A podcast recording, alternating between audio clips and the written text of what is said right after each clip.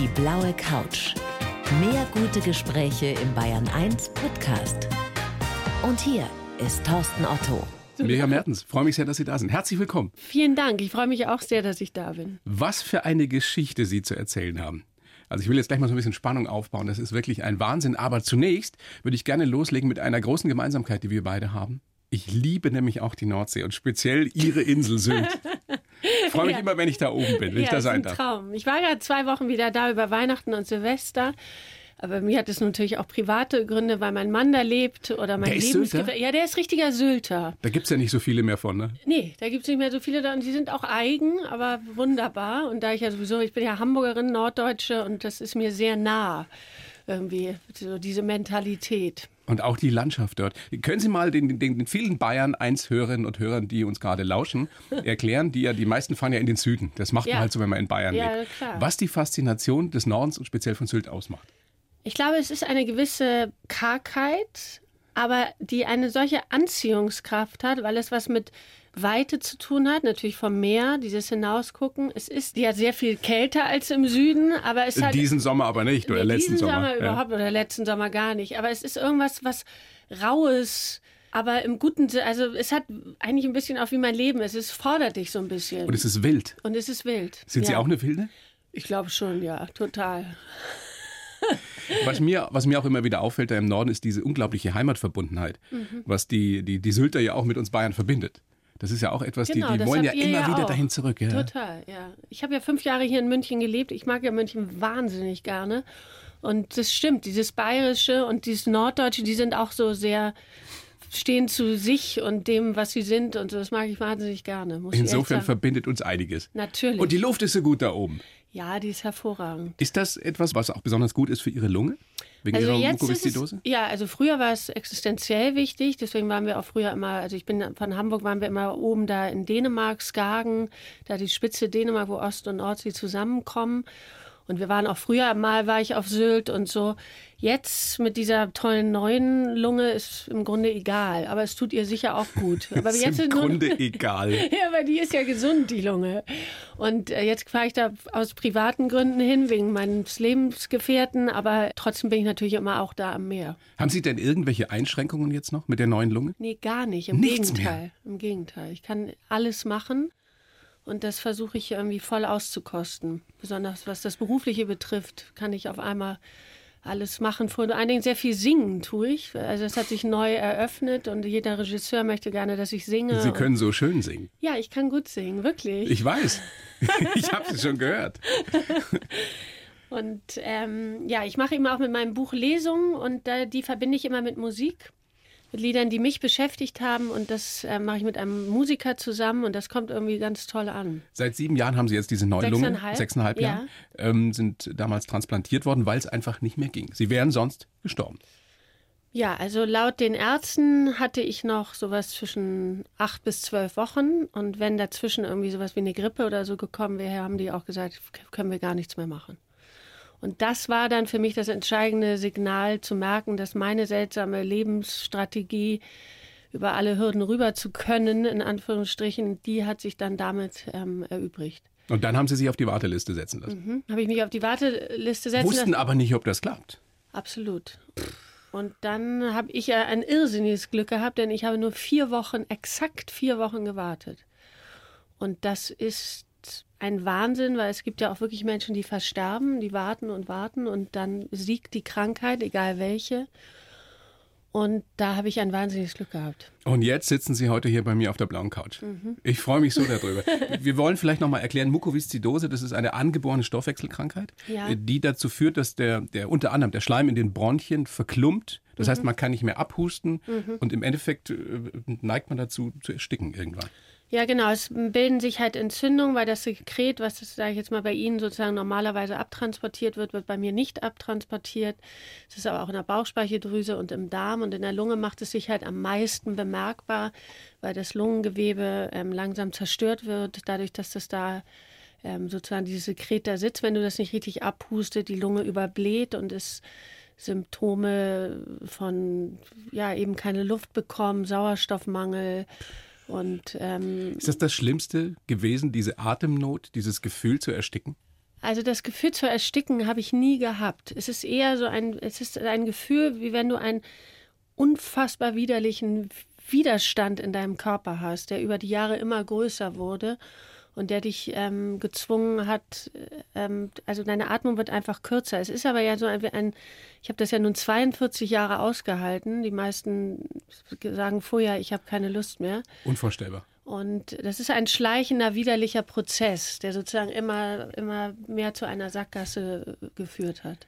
Bei ihrer Geburt damals, 1970, haben die Ärzte zu ihren Eltern gesagt, das Mädchen hat eine Lebenserwartung von höchstens fünf Jahren. Ja, so war das. 1970 war diese Krankheit Mukoviszidose, konnte die heute auch noch nicht so viel, aber konnte, konnte es kaum einer aussprechen. Und ich war wahnsinnig blass und wahnsinnig ähm, dünn und hatte so Durchfälle und so. Und meine Eltern haben sich große Sorgen gemacht und dann sind sie zum Kinderarzt natürlich und dann hat er gesagt, ja, es gibt eine Sache und wenn es das ist, dann wäre echt blöd. So und dann war es das, die Diagnose.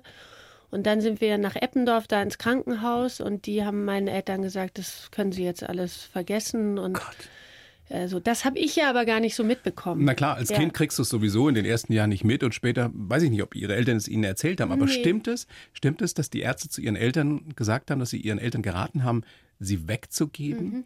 Weil, weil, sie sich sonst unglücklich machen würden? Ja, und auch ich habe ja noch zwei Brüder, also dass die gesamte Familie halt da wahnsinnig drunter leiden wird und dann liebt man es doch lieber gleich weg, damit das gar nicht so belastend wird für alle, auch für meine zwei Brüder. Und das haben wir natürlich nicht gemacht, beziehungsweise meine Eltern nicht. Gott sei Dank. Sonst ja. könnten wir heute nicht sprechen. Das stimmt. Und sie wäre nicht so eine großartige Schauspielerin.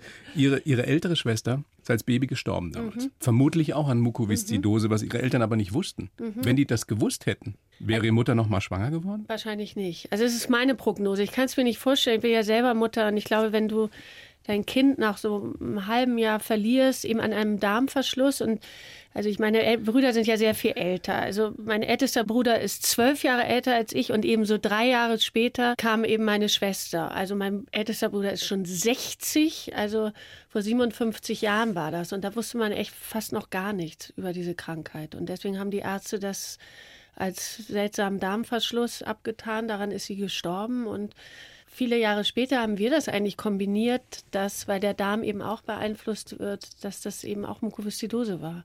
Und die Jungs sozusagen haben Glück gehabt in der Familie und die Mädchen eben nicht. Also allein das ist ja schon ein Wunder, dass Sie geboren wurden.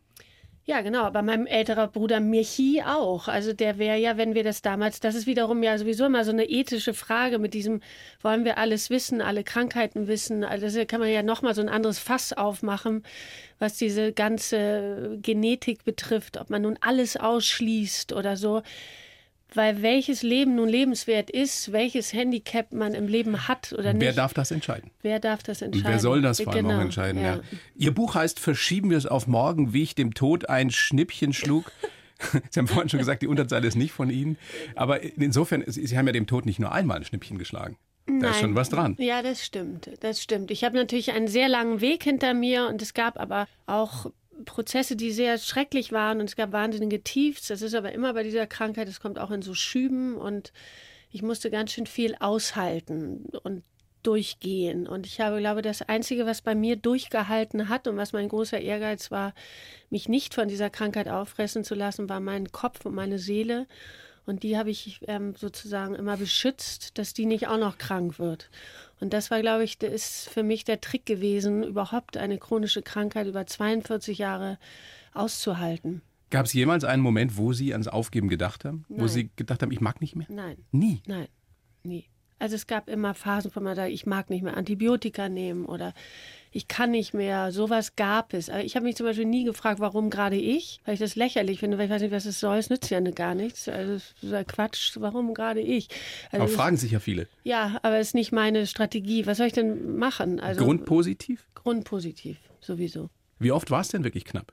Also zweimal war es richtig schlimm knapp. Also einmal sicher die Transplantation an sich. Das ist ein Gang, den man da geht, der ist schon ein Spiel mit Leben und Tod. Und das habe ich irgendwie unter, man ist ja voller Opiate und tausend Medikamente, aber das spürst du irgendwie, dass im Grunde da jemand von der anderen Seite, wo immer die auch ist, an dir schon zieht. das habe ich gespürt. So. Und, und als die Trennung von dem Vater meines Sohnes war, ist mein Körper nicht wegen des Mannes, sondern überhaupt, dass meine eigene kleine Familie kaputt geht, in Anführungsstrichen. Da hat es bei mir, hat der Körper sich verselbstständigt und ist auf die Schwachstelle, nämlich die Lunge gegangen und da bin ich echt fast gestorben auch. Sie haben sinngemäß gesagt, da habe ich das Gefühl gehabt, der Tod steht in der Tür. Mhm, der war da und hat eigentlich schon gesagt, komm, gib mir deine Hand, wir gehen jetzt mal. Und da war ich so kurz, da war ich ganz schwach, ganz un, also für meine Verhältnisse wahnsinnig willensschwach und war kurz davor zu sagen, okay, das hat jetzt irgendwie keinen Sinn und oder ich kann nicht mehr, wie Sie sagen, aber dann gab es da halt meinen Sohn, den es auch immer natürlich noch gibt. Und der jetzt 17 ist oder 18? Ja, der wird in zwei Wochen 18 Jahre alt, ja. Das ist ja auch eine Sensation. Ich meine, ich möchte Sie gerne fragen, was ist überhaupt das größere Wunder, dass es Ihnen so gut geht, dass Sie Mutter sind oder dass Sie seit vielen Jahren jetzt erfolgreich als Schauspielerin am Schauspielhaus Zürich arbeiten? Also das Wichtigste ist natürlich mein Sohn, der steht an allererster Stelle. Dann kommt natürlich das Wahnsinn, dass ich diese Transplantation überlebt habe. Und nochmal keine Einschränkungen heute mehr? Nein, keine Also ich habe zwei Narben an meinem Körper. Das eine ist vom Kaiserschnitt und das andere ist von der Transplantation. Und auf beide Narben bin ich sehr stolz. Weil sie haben mein Leben um 360 Grad einfach nochmal gewendet. Und Zwei Narben, die Sie immer an die prägendsten Erlebnisse. Ja, genau. Und ich bin überhaupt, ich finde Narben sowieso cool und ich habe zwei davon und zwei irgendwie coole Narben. Die Sie mit Stolz tragen. Ja. Gibt es ein Geheimnis, weil uns lauschen jetzt ganz, ganz sicher viele, die kleineres oder größeres Leiden haben und die sagen, wie hat die das hingekriegt? Wie hat die das 42 Jahre geschafft, mit Mukoviszidose zu leben, zu überleben? Können Sie den Menschen, den Bayern 1 Hörerinnen und Hörern irgendeinen Tipp geben? Also ich glaube, man muss an sich selber glauben, das auf jeden Fall. Aber man muss wirklich dazu sagen, ich habe das Glück gehabt, so tolle Menschen um mich herum zu haben unabhängig noch von meiner Familie, eine ganz tolle beste Freundin, einen wunderbaren Mann. Ich wurde wahnsinnig getragen und ich wurde echt voll gepusht mit Liebe. Und eigentlich seitdem ich auf der Welt bin. Und ich glaube, Liebe ist ja immer so ein bisschen der Schlüssel fürs Weitermachen, fürs für warum. Das ist ja eine der größten, tollsten Sachen, die es gibt auf der Welt. Und, und die hat mich eigentlich ein Leben lang getragen, das muss ich echt sagen. Da habe ich sehr viel Glück. Sehr viel Glück. Frau Mertens, macht großen Spaß, mit Ihnen zu sprechen. Großes Vergnügen, dass Sie da sind. Ich schreibe für jeden Gast ähm, in dieser kleinen Show auf der blauen Couch einen, einen Lebenslauf. Ja. Den gebe ich Ihnen jetzt. Sie kennen ihn nicht. Ja. Sie lesen ihn vor. Interessant. Okay. Und dann äh, besprechen wir das ausführlich. Alles Können Sie klar. gerne danach kommentieren oder sagen, was hat der Otto da für einen Quatsch geschrieben? Okay. Bitteschön. Ich fange an. Also, ich heiße Miriam Mertens und bin eine Überlebenskünstlerin. Eigentlich dürfte es mich schon lange nicht mehr geben. Viel verdanke ich meinen Eltern, die mich mit Selbstvertrauen gefüttert und unermüdlich mit mir gegen meine Krankheit gekämpft haben. Lange wussten nur einige Eingeweihte von meiner Mukoviszidose, weil ich so sein wollte wie alle anderen. Ich habe mich nie als Opfer gesehen und habe immer das gemacht, wozu ich Lust hatte, auch wenn es manchmal sehr unvernünftig war. Heute lebe ich meinen Traum, beruflich und privat, und bin so froh, dass die Zeit der Atemnot und der Heimlichkeit vorbei ist. Ich lebe und jetzt erst recht. Also es ist ja so toll geschrieben. Ich bin begeistert. Dankeschön.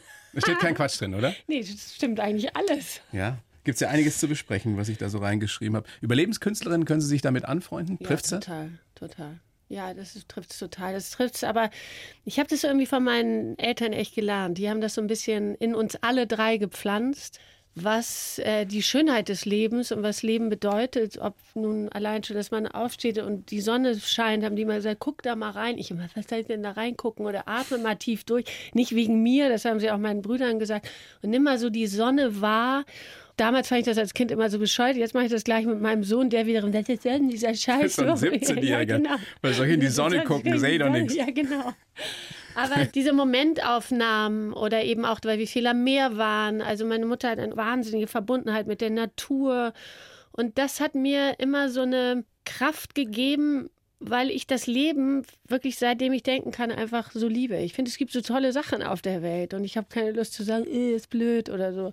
Ich finde es toll. Ich finde es großartig. Dann wollen wir doch mal gucken, wie Sie so geworden sind, wie Sie heute sind, Frau Mertens. Geboren am 13. März 70 in Hamburg. Mhm. In eine Schauspielerdynastie, muss man ja sagen. Ja. Der Papa, der Großvater, der ältere Bruder. Beide Brüder. Beide Brüder ja, sind Schauspieler? Beide sind Schauspieler. Das heißt, Sie konnten gar nicht anders als auch Schauspielerin werden? Ja, irgendwie ja. Also manchmal denke ich, ich wäre sicher auch eine gute Ärztin geworden. Das hätte mich echt interessiert. Das muss ich echt sagen. Aber da ich immer nur im Theater war und nicht mal Abitur habe, habe ich da gar nicht. Haben Sie so früh angefangen am Theater? Ja, ich bin mit 17 von der Schule gegangen und habe dann mit 20 meine erste Rolle gespielt und dann immer weiter. Wann wussten Sie denn, ich will das auch? Das wusste ich echt eigentlich schon seitdem so sechs, sieben oder sowas, so als ich so kleines Mädchen war. Immer gerne verkleidet? Das ist komischerweise gar nicht so. Ich finde auch Fasching und sowas finde ich immer furchtbar albern. Das mochte ich noch nie. Ich habe zwar auch Kölner Freunde, aber ich finde es zu albern, da so durch die. Also, obwohl, jetzt habe ich diesen wunderbaren Film gesehen, Der Junge muss an die frische Luft. Harpe Kerkelings Geschichte, oh, ja. das ist ja so toll. Das ist so ein toller Film. Ein rührender Film. Ja, aber zauberhaft und das finde ich den ganz, ganz toll gemacht. Und Haben Sie geweint?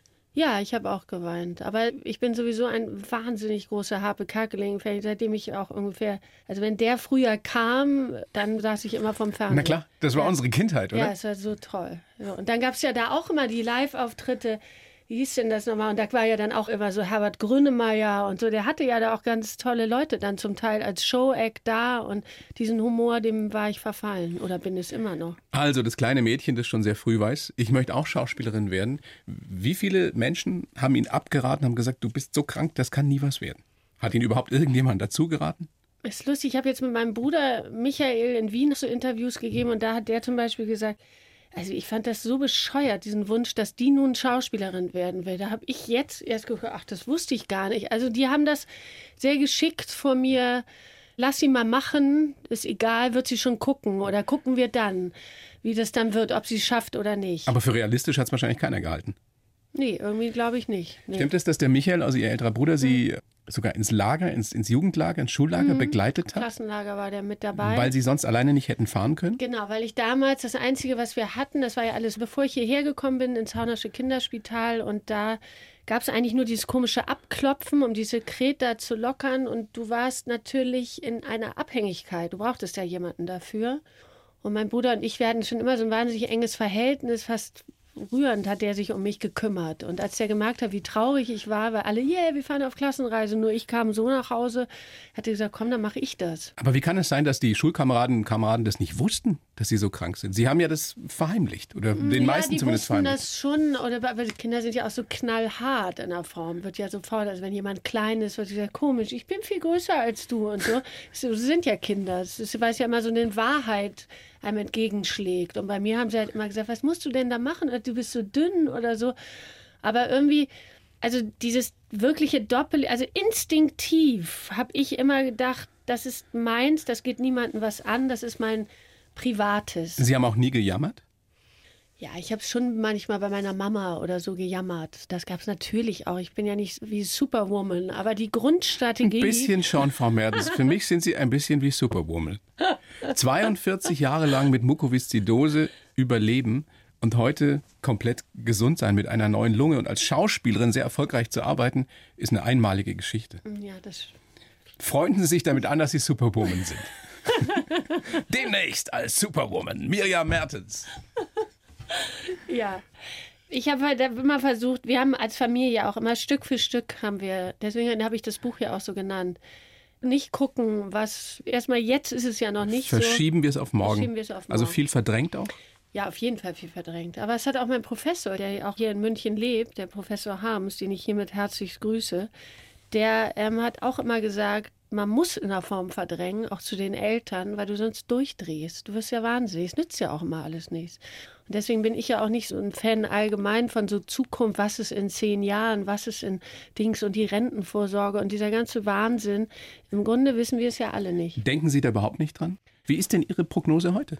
Meine Prognose, die ist eigentlich auch gar nicht so toll. Also es gibt, glaube ich, eine Statistik, da sagt man, nach 50 Prozent sind nach fünf Jahren tot. Jetzt muss ich so blöd lachen. Mit einer neuen Lunge. Ja, also so. Und das wirkliche Ende, aber auch da gilt weiterhin meine Formel, ähm, ich kümmere mich darum nicht. Und es gibt ja einen sehr prominenten Kollegen, der auch eine Lungentransplantation hinter sich gebracht hat. Das ist der Roland Kaiser. Und den habe ich. Der Sänger? Ja, den habe ich am Anfang mal beobachtet und auch sehr bewundert, wie der das so Interviews und so gegeben hat.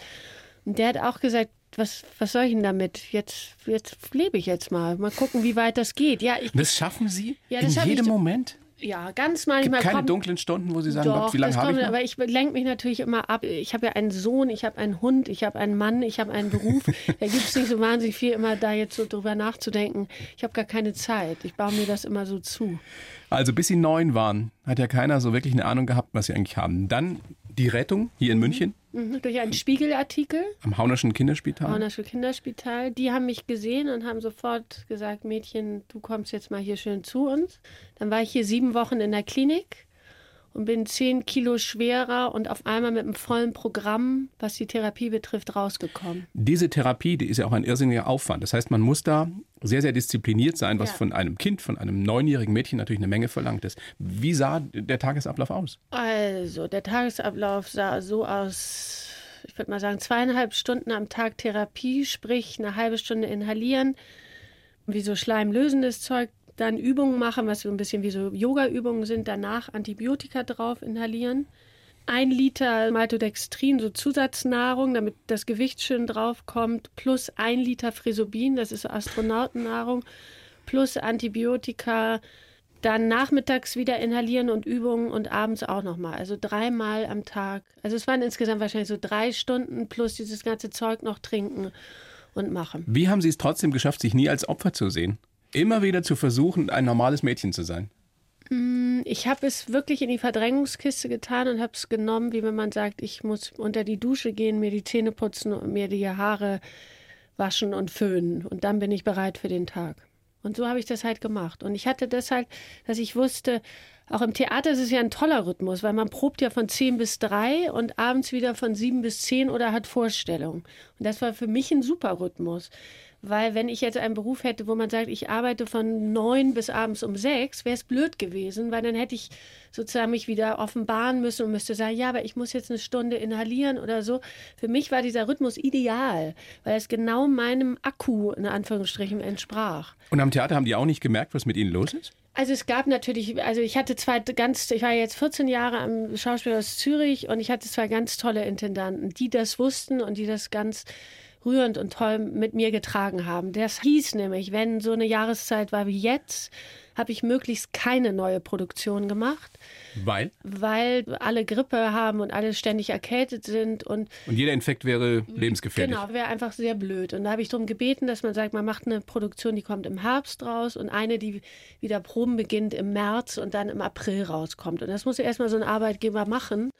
Und das hat, waren die beide ganz toll. Wie haben Sie das denn mit der Stimme immer hingekriegt? Ja, das kann ich Ihnen eigentlich auch nicht sagen. Das Mit ist so doch, also jeder, Tricks. dem du es erzählst, sagt, Ja. das gibt's doch nicht. Das kann sein, dass die, dass die 42 wird mit Mukoviszidose, aber dass die als Schauspielerin, Theaterschauspielerin große, große Hallen, große Säle füllt mit ihrer Stimme, unmöglich. Ja, das stimmt. Das habe ich mit so Tricks und eben habe ich das sozusagen das Inhalieren so nah ran an die Vorstellung gemacht, dass, also wenn ich jetzt sozusagen fünf Stunden vergangen wären, wo ich schon inhaliert hätte und dann eine Vorstellung gespielt hätte, wäre blöd.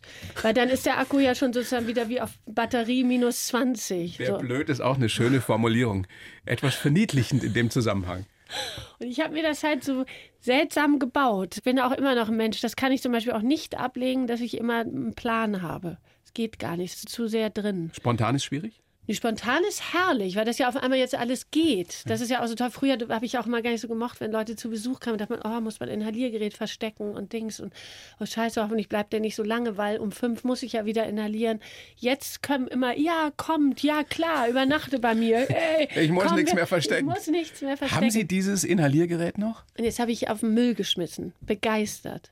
Mit einer Freundin zusammen. Und das Sauerstoffgerät auch, das haben wir so im hohen Bogen da so raufgeschmissen. Haben so, yeah, Strike. Geschafft. haben wir so weggeworfen. Demonstrativ weggeworfen. Einer der schönsten Momente Ja. wahrscheinlich.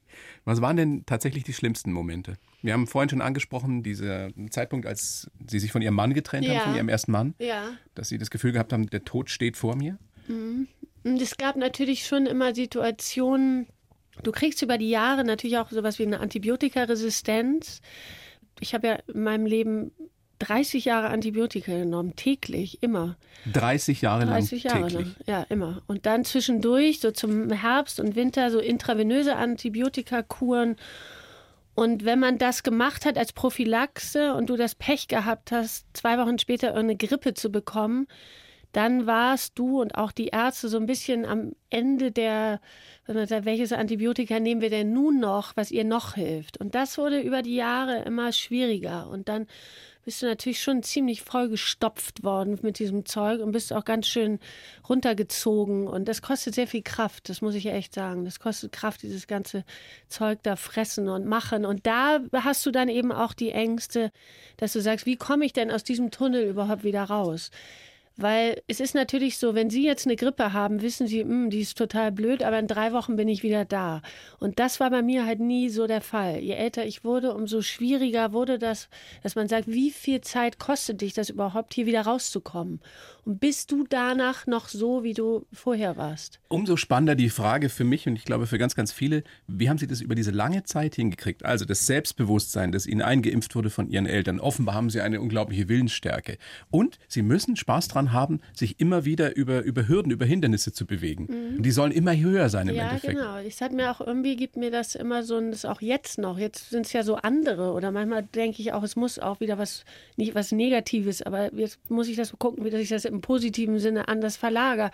Aber es war immer etwas, wissen Sie, mein Leben unabhängig von der Mukoviszidose war durch Familie und Freunde immer so reich, dass ich in schlimmen Zeiten, eigentlich wie diese kleine süße Maus Frederik aus dem Kinderbuch, das wie gesammelt habe, was schön war und, und mir daraufhin das ausgehalten habe, gesagt, aber in fünf Wochen willst du ja wieder das und das schaffen. Und das war der mentale Trick zu sagen, okay, jetzt bin ich hier im Tunnel, aber da vorne ist wieder das Licht und da möchtest du gerne wieder hin. Also halte aus, komm und geh durch. Schaffst du. Aufgeben gilt nicht. Nein, aufgeben. Wenn du bei der Krankheit aufgibst, bist du verloren. Haben Sie viele erlebt, die aufgegeben haben?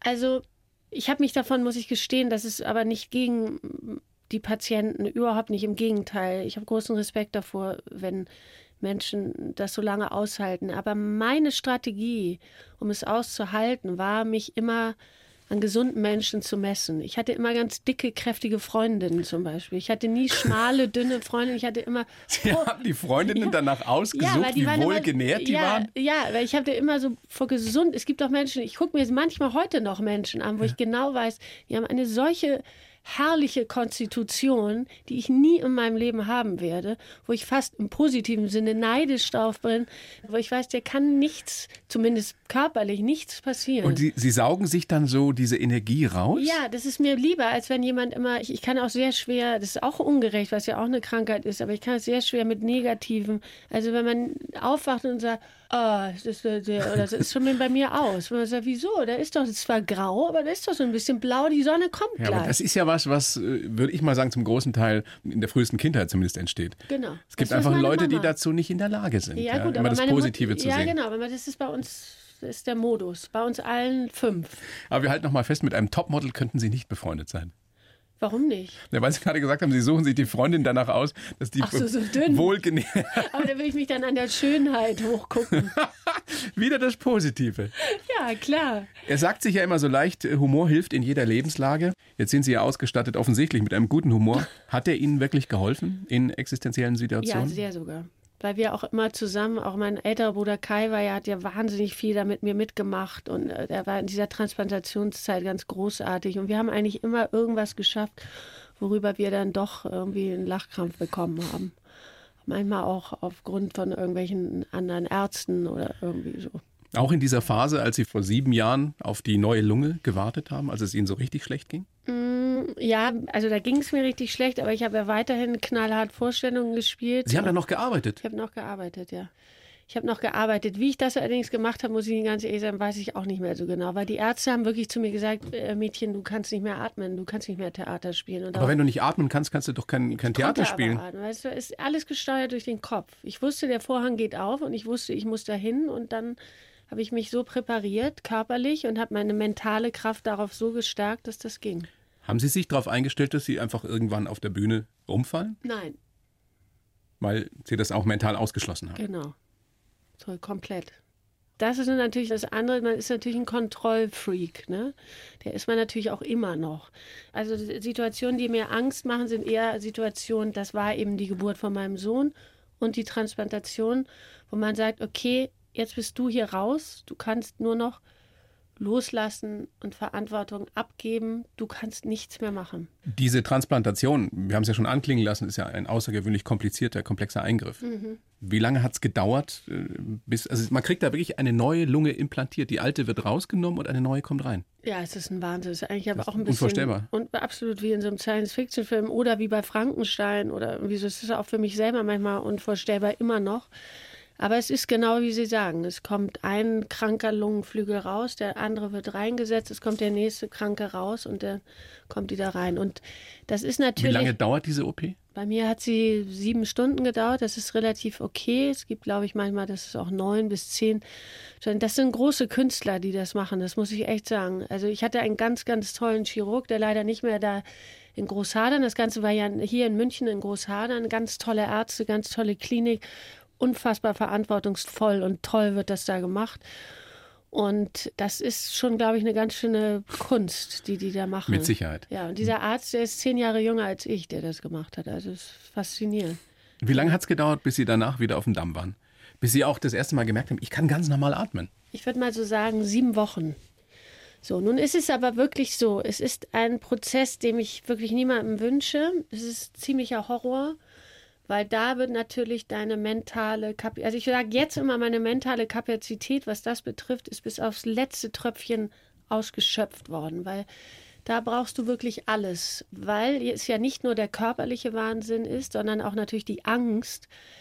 Bleibt das da drin? Stößt mein Körper das ab? Weil Ärzte können es dir nicht sagen. Wie groß ist die Wahrscheinlichkeit, dass der Körper die neue Lunge abstößt? Ich kann Ihnen das gar nicht so genau. Ich glaube, du gehst rein in die OP mit 50-50, ne? Das heißt, das sagen die dir vorher auch. Die ja, Wahrscheinlichkeit, dass du es überlebst, liegt bei 50 Prozent. Ja, und vor allen Dingen sichern sie sich, müssen sie ja auch, weil es ist immer noch sehr moderne Medizin. Es hat nichts damit zu tun, ich hole mir ein neues Kniegelenk oder eine neue Hüfte. Es ist natürlich, weil es ja fremdes Organ ist, was in ein anderes, es gibt sowas wie so ein Match. Also mein Gewebe muss sich ja mit diesem fremden Gewebe befreunden, in Anführungsstrichen. Es wird natürlich beschummelt, das Immunsystem, also um nochmal zurückzugehen. Der Körper, was ja eigentlich toll ist, sagt, das ist nicht meins. Das gehört nicht zu Weg mir. damit. Raus damit. Nun ist die Medizin aber so weit, dass man diese Medikamente, die Immunsuppressiva, so weit entwickelt hat, dass du im Grunde den Körper beschummelst. Im Grunde ist es alles eine Lüge. Und der Körper denkt, es ist zwar nicht meins, aber genau, es ist so genau, verkehrt, wirst, ist es doch nicht. Ja, genau, aber du wirst am Anfang halt so zugeknallt mit Immunsuppressiva, dass du ein so immens schwaches Immunsystem hast. Das heißt, wenn irgendjemand reinkommt mit einem Schnupfen, kann es schon dein Aus sein.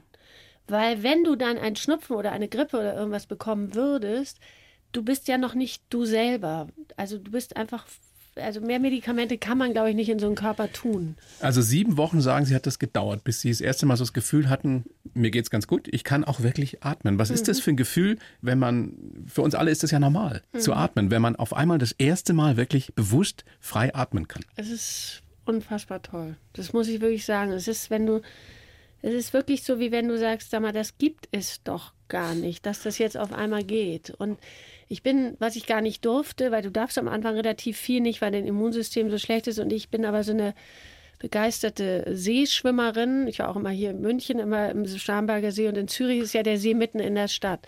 Und das erste, was ich gemacht habe, es war ja im Juni und als ich rauskam, war es eben so Mitte Juli, Ende Juli. Ich bin als erstes in den Zürichsee gegangen. Und da habe ich am Schluss eben gemerkt, da konnte ich dann nur noch so zehn Züge schwimmen oder so, weil Schwimmen ja sowieso eher, brauchst ja Luft für. Und dann konnte ich auf einmal schwimmen. Und das ist, äh, denkst du, das kann nicht wahr sein. Das gibt es nicht. Es komplette Freiheit. Komplette Freiheit. Das ist ganz toll. Und dann habe ich mir das so nach und nach bist natürlich wahnsinnig verunsichert noch und Dings und so. Und dann habe ich mir das aber irgendwie so in den Beruf so, habe ich mir als erstes so den Beruf zurückgeholt, weil im Grunde kann ich ja eigentlich erst seit sechseinhalb Jahren wirklich Theater spielen. Vorher war es ja auch ein einziges Schummelpaket. Und ich habe mit einem Regisseur viel gearbeitet, mit dem ich auch diese letzte Produktion vor der Transplantation gemacht habe. Und der hat dann danach gesagt, so Mädchen, und jetzt machen wir mal was Richtiges zusammen. Und dann jetzt geht's richtig ja, los. Jetzt geht's richtig los. Und das ist ganz toll. Das ist sowieso so toll. Alles, weil der Beruf ist ja wahnsinnig körperlich. Und manchmal macht, habe ich immer früher, ach du Scheiße, wie soll ich das denn machen und so. Und jetzt ist es eher immer eine Neugier mal sehen, ob ich das schaffe oder mal sehen, ob das auch geht. Und dann denkst du, wow, geht. Und das ist so toll. Das ist eigentlich das Tollste daran. Frau Mertens, Ich bin wirklich beeindruckt. Es macht mir so einen Spaß, mit Ihnen zu sprechen, weil das ja auch, wir neigen ja alle dazu, so über die kleinen Nicklichkeiten des Alltags zu schimpfen oder auch mal zu jammern. Und wenn man jemanden wie Sie hört, der sowas überlebt, überstanden hat, über Jahrzehnte und der jetzt hier sitzt und sagt, mir geht's gut, ja, und ich bin jetzt endlich frei, ich kann endlich so arbeiten und leben, wie ich will, das ist fantastisch. Vielen Perfekte Dank. Motivation für das neue Jahr, für 2019. Das stimmt. Ich wünsche Ihnen alles Gute, vor Ja. allem Gesundheit. Ja, vielen Dank. Ich sage gerne nochmal, Ihr Buch, unbedingt lesenswert. Verschieben wir es auf morgen, wie ich dem Tod ein Schnippchen schlug. Oder auch mehrere. Und vielleicht treffen wir uns ja mal auf Sylt. Ja, bitte. Vielen Dank, Mirjam Mertens. Ich, viel- ich habe zu danken. Dankeschön. Es war sehr schön bei Ihnen, wirklich. Ganz tolles Gespräch. Die blaue Couch, der Bayern 1 Talk als Podcast. Natürlich auch im Radio. Montag bis Donnerstag ab 19 Uhr.